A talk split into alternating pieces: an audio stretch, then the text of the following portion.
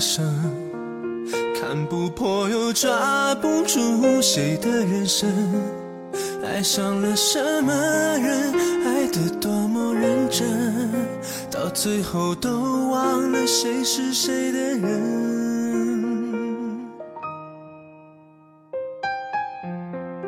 你往前奔，我还在，等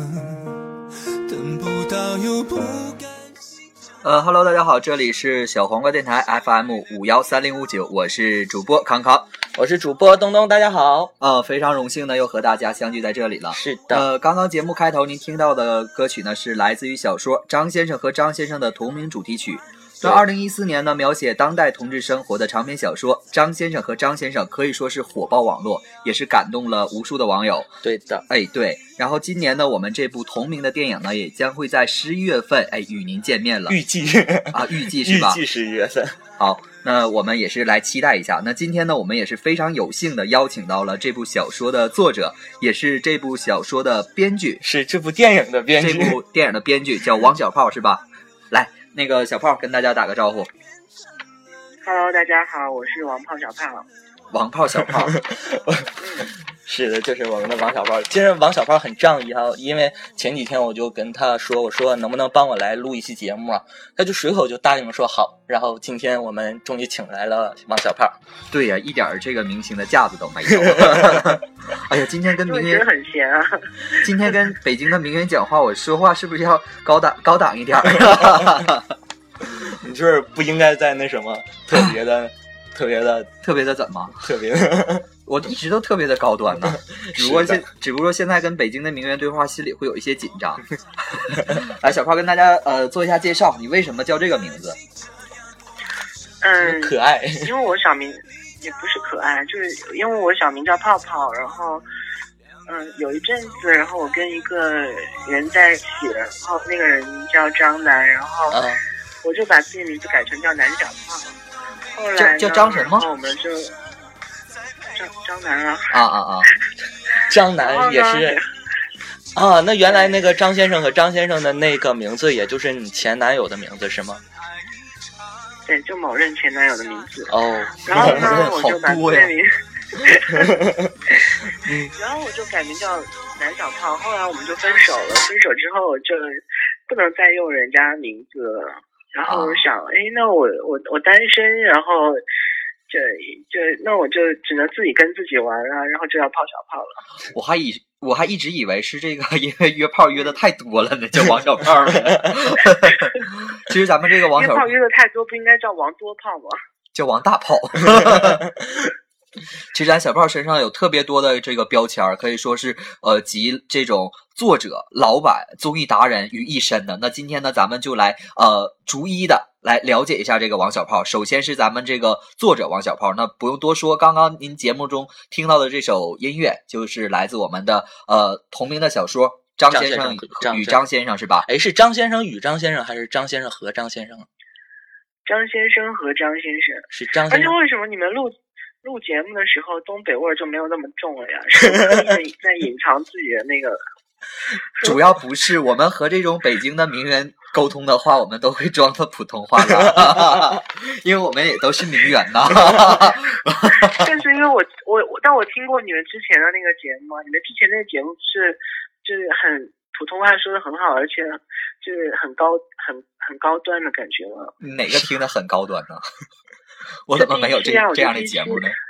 第一期节目第一期很高端。第一期请的是三台的一姐，虽然说都是一姐，都是名媛，但是和你还是有一定差距。她是小范围的一姐，你是首都的一姐名媛，所以说会有会有一点不同的感觉。啊，还是聊你好不好？不要聊我们。不要聊三台子一姐，对对对，就突然显得特别 low 是吧？对对对，这个我想知道一下，咱们刚刚这个啊小说哈提到的这个小说叫张先生和张先生，你这个小说是什么时间写的？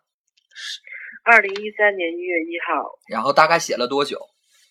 写到二零一三年七月二十几号。他其实就是没写完，就是一直在更新，然后就开始网上就特别火了。啊，是就是更新的这个过程，就像我们追韩剧的话，是一一周一集那种吗？你这是怎么个更新法？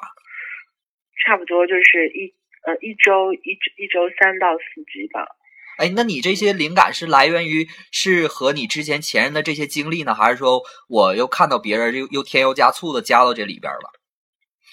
嗯，就是因为我我写这个小说，我准备了两年的时间吧，因为我就其实很想写一个，准备了两年，就是对啊，两年的时间，然后这两年时间一直在收集素材。那首先我自己的生活其实没有那么多素材吧，然后我可能就只是会有一些学生时代的感情的经历。觉得其实大部分人在初恋的时候的感情经历会比较像，所以呢，就是就是我我用了一些我自己就是学生时代的感情生活，但是就是后后期的一些故事呢，就是基本上都是我收集的，因为我大概用了两年的时间都在收集不同的故事。那你这些故事都是从哪收集到的？身边的朋友吧，对吧？嗯，很少有身边的朋友了，大部分都是因为我之前的时候有写过别的小说，然后有很多有很多看那个小说的人，他们就开始跟我分享他自己的故事啊啊，所以呢，我后来就整理了很多很多人的故事。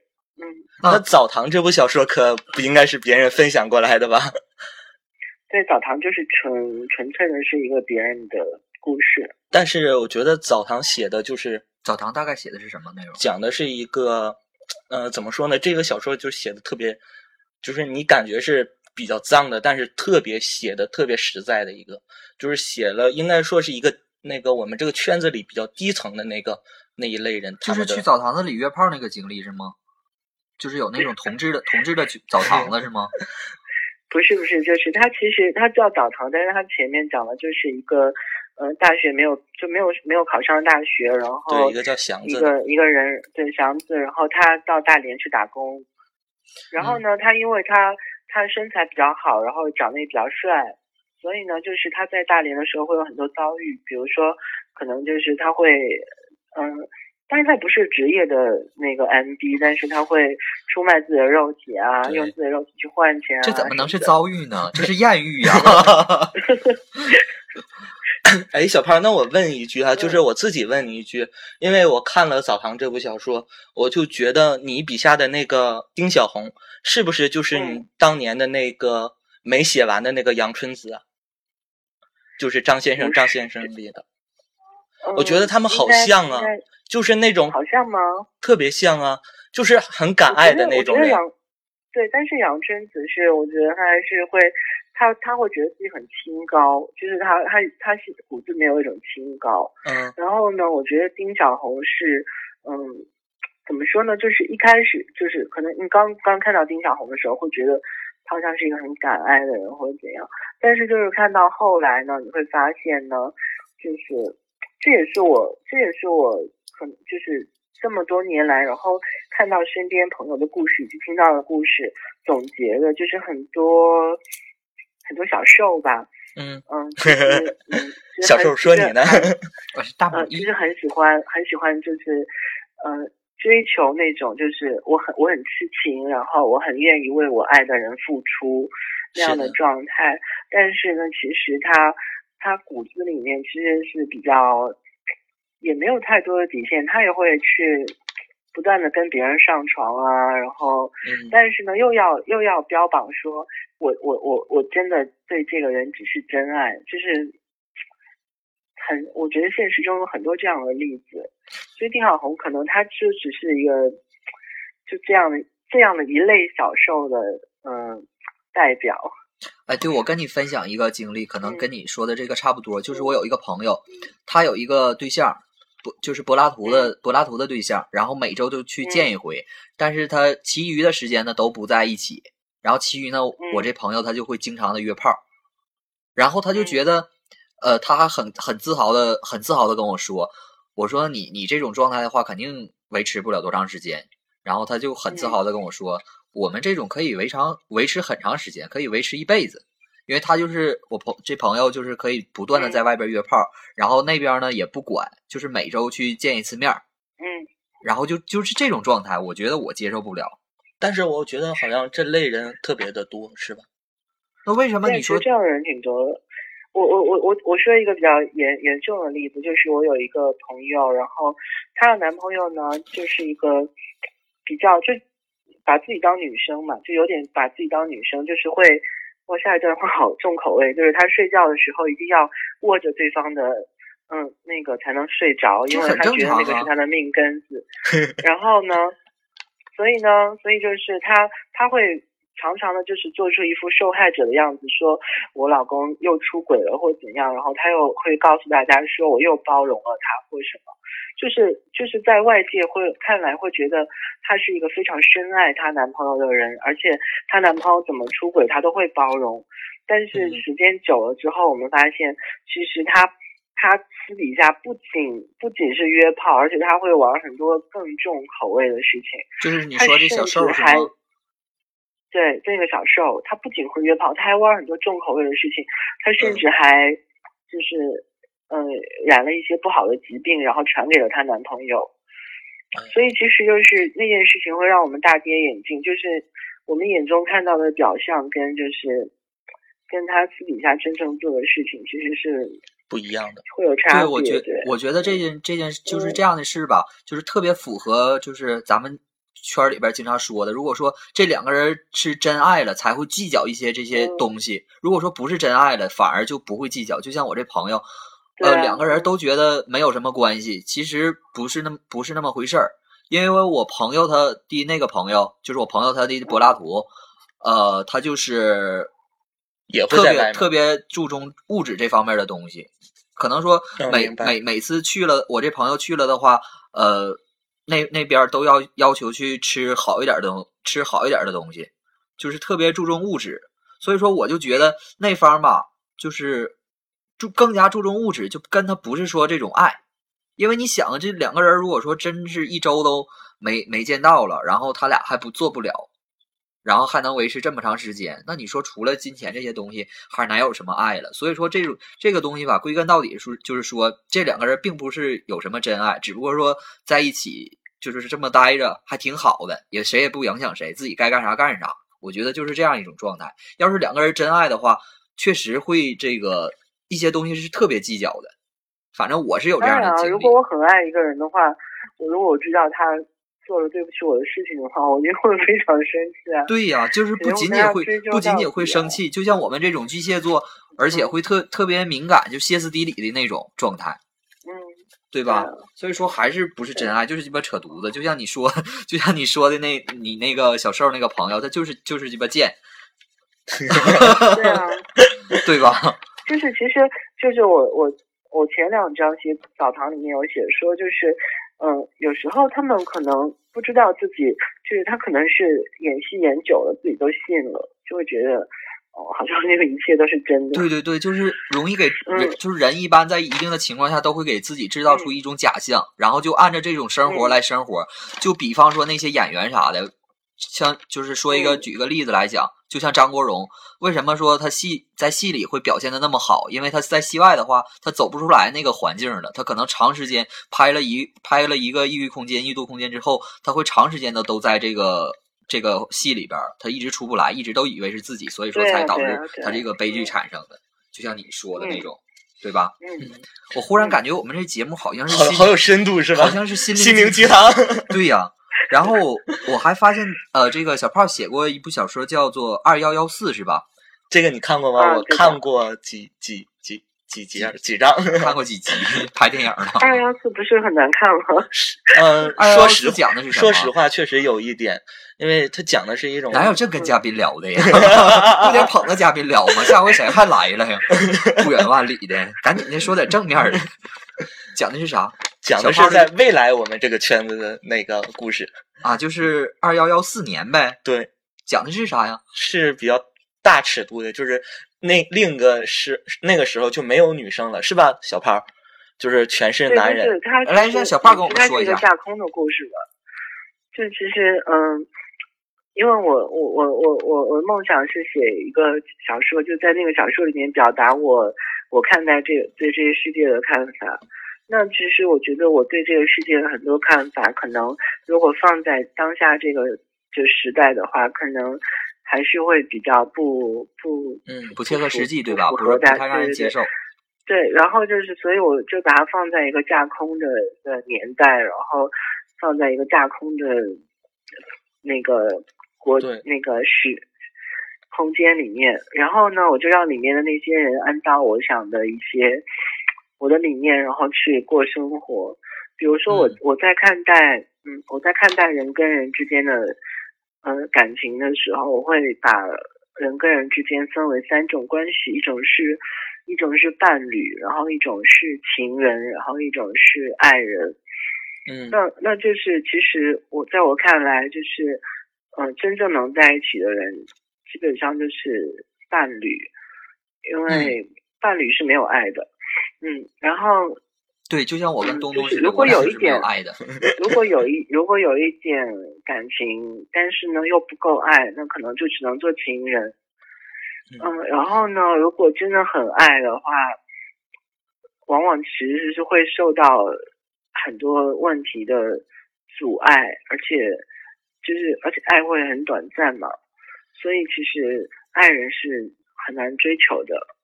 然后在那个、在那个城里面呢，就是他们他们他们就只有伴侣的关系，就是没有他们会觉得。到了某一个年纪之后，就是要找到一个跟他很匹配的人，然后两个人成为伴侣，然后一起生活，那个是最稳定的，就是人跟人之间的关系。哎，你然畅想后呢，爱情就比较比较稀有。嗯，其实我觉得，就是我们更产生共鸣的是张先生和张先生那部小说，嗯就是其中有很多句话真的是戳穿了我们就是内心的，有时候就哎感觉到。我当时，因为我当时读过有一句话，就是张先生和张先生去吃饭的时候，张哲说了，就嗯是他从来不会去点菜，因为张张张先生的选择就是他的选择，因为他觉得他嗯每次都是那样的。其实我就觉得跟我的前男友也是一样的。我当时我就是每次出去吃饭的话，我都不会点菜，都是我我男朋友点菜，就是哦已经习惯了这种感觉。但有时候我就我就不这样，有时候之前跟我前男友出去吃饭的时候，他一般都会问吃啥，我随便 随便完了说吃这个不行，吃那个不行，完最后反正还得是定，还得来回定，就是就是这样。张先生电影的也预计也十一份，是不是就应该能我们就能看到了？小炮，对啊，夏天的时候就会开始拍了。呃我很好奇，这是谁会来投资？就是这种题材的，他是现在是筹备，就是众筹，就是让小炮说。啊，对啊，众筹嘛，现在在众筹啊。嗯对、啊除了众筹之外，还会有一部分其他的投资。然后你准备找谁演呢？你你我知道你之前约过我，我说我没有档期。那个不是我决定的，那个是导演决定的。那不是啊，那他也得根据编剧的这个意愿呢，因为你的这个他他会选嘛，他他会选人，然后让让我来看。哎，那你说导演如果说是要要选的话，他会你觉得是在圈子里选，还是说在直男这里边选？可能会在直男中选吧，因为因为就是很想很想让他就是比较抽离，就是抽离自己的角色。嗯嗯，那好吧，那我就更演不了了。你 可以退出圈子啊，因为昨天还有一个男孩跟我说我要退出圈子，再见。哎呀，我去了，这个圈子怎么退呀、就是退不了他说退就可以退是吗？对对对。对，就像退货一样。啊，然后我还我还了解到咱们这个张先生和张先生的实体书近期也是要出版了，对吧？啊，对，这个现在其实就在纠结封面嘛，因为我找很多人画了很多封面，然后就是我会很纠结的。哎，小胖，你嗯去年都跟我说，就是马上要出版了，这是我等了都一年了，快。对啊，就是在纠结封面啊，因为很多人帮我画了封面，你就是喜欢那种哪里不对那种手绘的东西是吧？就我比较喜欢手绘的，啊，那你自己不会画吗？我不会，我只会画房子。哎我特别好奇，你看你这个写嗯写了书，你是学什么专业的？大学但是是行政学啊，学行政的，怎么就是有灵感来写这些东西呢？而且这些文笔之类的都特别好，不是呃，不是说这个文笔它会有多多这个豪华那种，多华丽，嗯，那些词藻，就是特别特别亲和，就是让人读了之后，呃，特别有感触，特别温暖的那种，而且还不是那种，感触。嗯，不是那种就是特别矫揉造作的。你是怎么做到的？我没有，我也是从写矫揉造造作的文章开始的。就可能它是一个过程吧，嗯就是嗯，就是整个我写作的过程嘛。一开始的时候会会去模仿嘛，就是刚开始很喜欢写的时候会会去模仿自你喜欢的那些作家，比如说。曾经高中的时候也喜欢过安妮宝贝，然后就觉得嗯她字怎么那么美那么美美好，就就是脱俗，你知道吗？就很很想模仿她。后来就是随着年龄的增长，就觉得怎么那么做作啊，就是，然后这就会慢慢的就随着随着你人生的经历越来越多，你会发现真正动人的永远都不是那些就是华丽的词，然后那些修饰，那些东西嗯其实都不能打动人，可能就是你我觉得也是你，这一秒钟最最真实的想法，其实是能打动人的。对对对所以我在写那个小说的时候，很刻意的用了最直白的字，然后而且用了很多短句，因为嗯我觉得有时候，嗯、就是那些繁琐的长句，因为。当然，我不是说郭敬明不好，但郭敬明很喜欢用很长的句子，比如说我用什么什么样的杯子，用什么什么样的姿势拿起来，然后怎样用，再用什么什么样的动作怎样，就是他就是他整一件事情可能用几百字，然后只描描述了一个举动而已。对，郭敬明不是说，但是郭郭敬明不是说他的一句话、几句话之内就要与让观众产生共鸣吗？我记得他说的，对，就是他他很他会很用很长的句子。那我我我会我会尽量用短句，就是可能就是有时候就只是四个字，或者是就是八个字之类的，就是尽量用很短的字，然后让人家去看到一个画面。其实那个其实可能是，嗯，就是可能是就是，嗯，看小说的人可能不会感受到就是，呃，我在这方面的用心，但是我在写的时候会。呃，我比如说我先写完第一遍，然后我会自己重新读。当我发现哪一句很啰嗦的时候，我就会再把它删减掉，删减掉就是很很短。嗯，我们的小所以如果炮呢我觉，得我在网络上写小说的话，一定赚不到嗯钱，就是尽量让字数少。嗯，我们的小炮呢，除了他是作者王小炮，他还有一个标签，就是综艺达人王小炮。对，这个我们要下一节来讲。不愧是这个作家作者哈，我们就愿请这样的嘉宾，因为这个话多，我们说的就少，就不累。你看我们前几期请的嘉宾，我们主持人都在就在这儿泡多半天了都不说话，我就喜欢请你这样的嘉宾。但咱嘉宾也渴了是吧？喝点水。咱现在进一小段音乐，好不好？我们休息一下。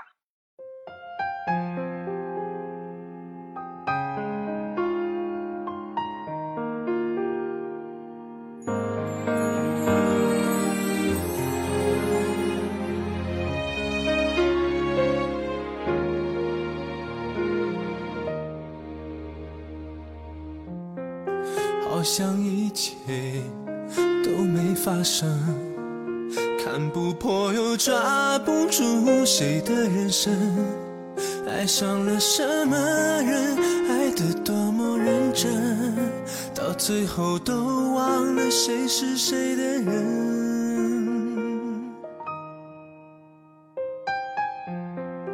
你往前奔，我还在等。等不到又不甘心，这样过一生。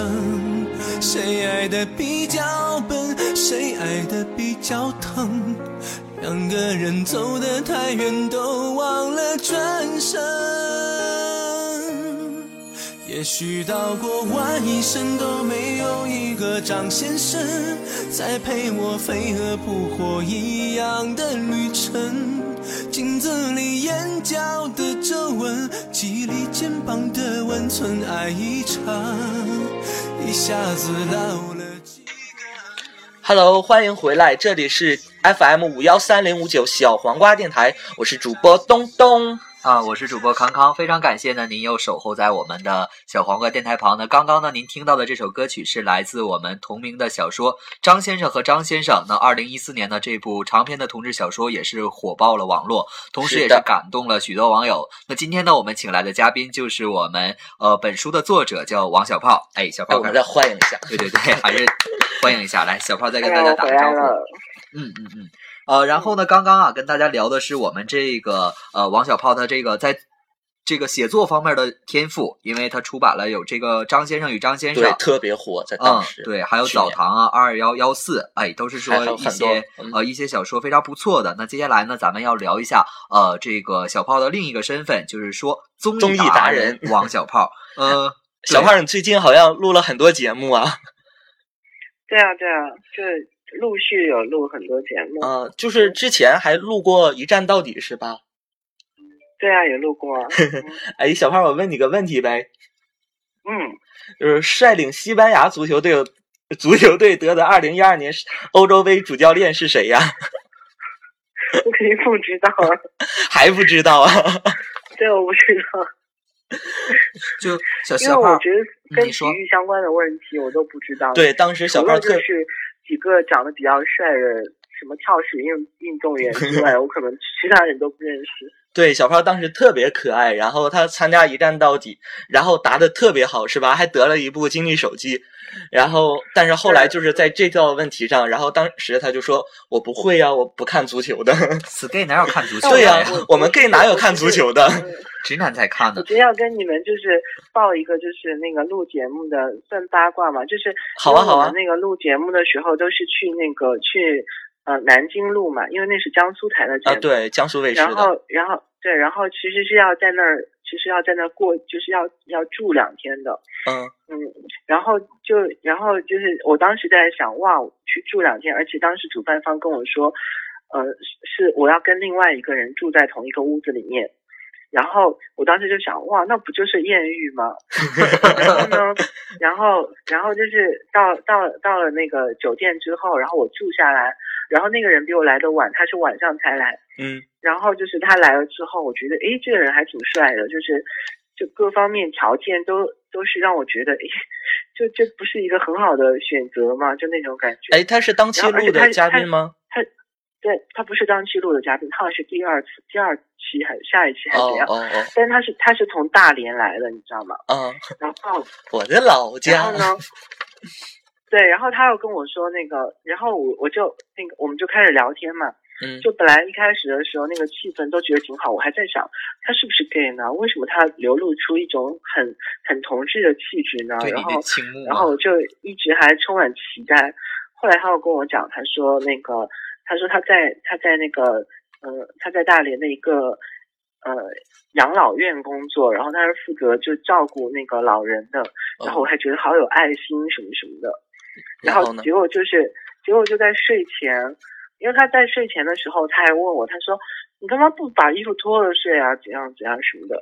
我都还在想，这难道是在暗示我吗？就是 但但是就聊完这些之后，他就开始打电话，就说：“哎，老婆，儿子睡了没啊？什什么什么？”然后就好伤心啊！想太多了。哎，录一站到底的时候，就是他们的那些特别丰富的奖品，都给了那个对方吗？就是你们的嘉宾吗？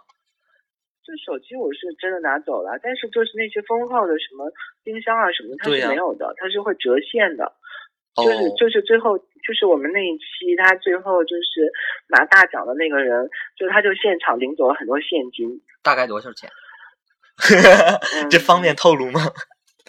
其实是方便，但其实就是嗯、比如说他说原价什么一万多的冰箱对什么什么的，嗯，但是你真正能拿到的钱是要扣税，还要怎样的？所以其实如果如果他说一万多的冰箱，你可能只能拿到五六千块钱，啊那那也也也行啊？我特别好奇。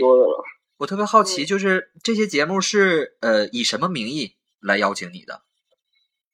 嗯，其实其实邀请我的节目挺多的，然后我就还在筛选，因为、嗯为什么呢？是因为我觉得我本身不是一个就是要上很多节目的人，所以我就我就会想，那我上这个节目，我我能说啥呀？比如说有的节目可能让我去聊，嗯，什么艳遇还有的节目什么让我去聊，嗯，什么在就是在旅行的过程中有没有什么经历什么，就是、嗯就是有一些可能我觉得就跟我本身想聊的话题没有关系嘛。那就是说，就是大家都知道你是对吗？啊，大家都知道你是圈子里的人，所以说才会找找你吗？嗯，好像好像不是，那为什么要让你聊艳遇，又聊这个聊那个的？没有，就是就是他们就直男也有粤语的。那他们是当直男邀请的你呀？对对对啊，对啊。哎呦我天！你会不想聊嘛？对不对？对吧？啊还有就是，比如说你相亲节目，你肯定不会去嘛，对不对？那不会去，为什么就是辽视有个完美告白你还去了？啊，辽视有个完美告白你还去了？完美告白，他当时跟我讲的就是跟我现场录的，其实我觉得不太一样。就他嗯之前跟我沟通的那个、那个感觉，就是跟我现场录的东西其实是稍微有点出入，但也不哦太好说太多。就是可能一开始的时候，我会认为它是一个很、很、很真情的东西，就是我会 都是都是那些人间很多就是。呃，关于爱的不同的表达形式什么的，然后他就说，希望我们可以去见证那些爱的表达形式，并且给那些可能可能就是在感情中遇到困惑的人一点点意见。那我觉得这个其实跟我还是比较相关嘛，因为因为因为我、我写的小说里面有很多感情的东西，所以我觉得是很相关的。但真正去录的时候，会发现 那些故事真的好狗血。就是不是那么回事儿，是吧？啊，我还了解到你还在还在央视录过开讲了，你那对期嘉宾请的是谁？蒋雯丽啊蒋，雯丽。嗯，然后你作为一个现场的观察员，对不？对，嗯就是现场观察员起到一个什么作用？就是嗯，可能会根据就是那个那个嘉宾的不同，然后他会找不同气场的人去嗯跟他对话。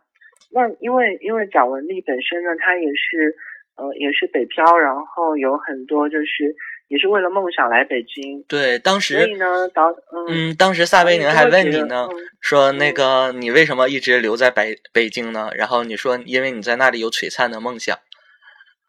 对啊，说的这对啊，么大就是对，就是因为因为因为因为他会觉得，呃，比如说聊梦想这个话题，我会比较合适，嗯因为他觉得，嗯，他也了解了一些我我自己的故事，所以他就觉得跟跟蒋雯丽会比较搭，然后可能也会也会因为我我我在聊我自己的故事的时候，会给蒋雯丽一些触动，因为其实那个节目一方面是为了让蒋雯丽给大家讲她的事情，另外一方面也是希望现场的人可以给她一些触动，然后触发触发她，让她去在就是现场再想想出一些其他的东西来。嗯，哦，是啊，这样。是这样，就是呃，你们有着相似的经历，所以说就是更好聊一些内容，对吧？对，啊，但是我觉得你这个，你给我的感觉就是现在我和你谈话这个感觉，因为我今天是和你第一次来聊天嘛，然后特 别，嗯。我感觉特别像这个清风的 style，有没有觉得是？吗？有啊，对，就是是吗？对对对，就是你但我觉得我好像嘴巴没有那么毒啊。呃毒是没有那么毒，可能说是你跟我们第一次聊没有没放得开，但是我觉得就是你听你说话的这个感觉特别有清风的那个范儿。嗯，而且是文质彬彬，然后就像清风写的那些小词儿的小词儿的话，都是需要去斟酌才能明白似的。现在跟你说话就是这这个感觉的。哎呀，我们今天已经聊了三十三分钟了，要不然对对对这那今天期就到这儿。对，今天呢，我们这个请来的是我们的王小炮，就是同呃张张先生和张先生这部小说的作者，也是非常的荣幸和我们呃分享了这么多，包括像呃作者王小炮，然后包括综艺达人王小炮，是各种的不同的身份。呃，那也是非常感谢呢大家在这个时间段来收听。那下期呢，我们依然会由我们的王小炮为他解解读一下他其他的各种身份。解读，对对对，因为对于北京的名媛，对于北京的名媛来讲，我们就要说的专业一点，说的高端一点。那下就像下期像我们以前请的这个小奶茶什么的，都是自费来的。我们突然这一期节目做的特别高端，是不是？对我感觉做的特别像心灵鸡汤，我都不忍心用一些比较 low 的东西来打打破这个我们那些。肮脏的词语都哪去了？对我我都不敢说了，没关系。好，这也是我们这期节目的时间也是快要到了。那小嗯炮跟大家这个、呃打个招呼，说个再见，好吧？啊，大家再见，下期聊。哎，好嘞。好嘞，那我们今天就到这里。嗯，呃，这里是小黄瓜电台 FM 五幺三零五九呢，也是希望您下期同一时间呢来关注我们的节目，我们下期不见不散。拜拜。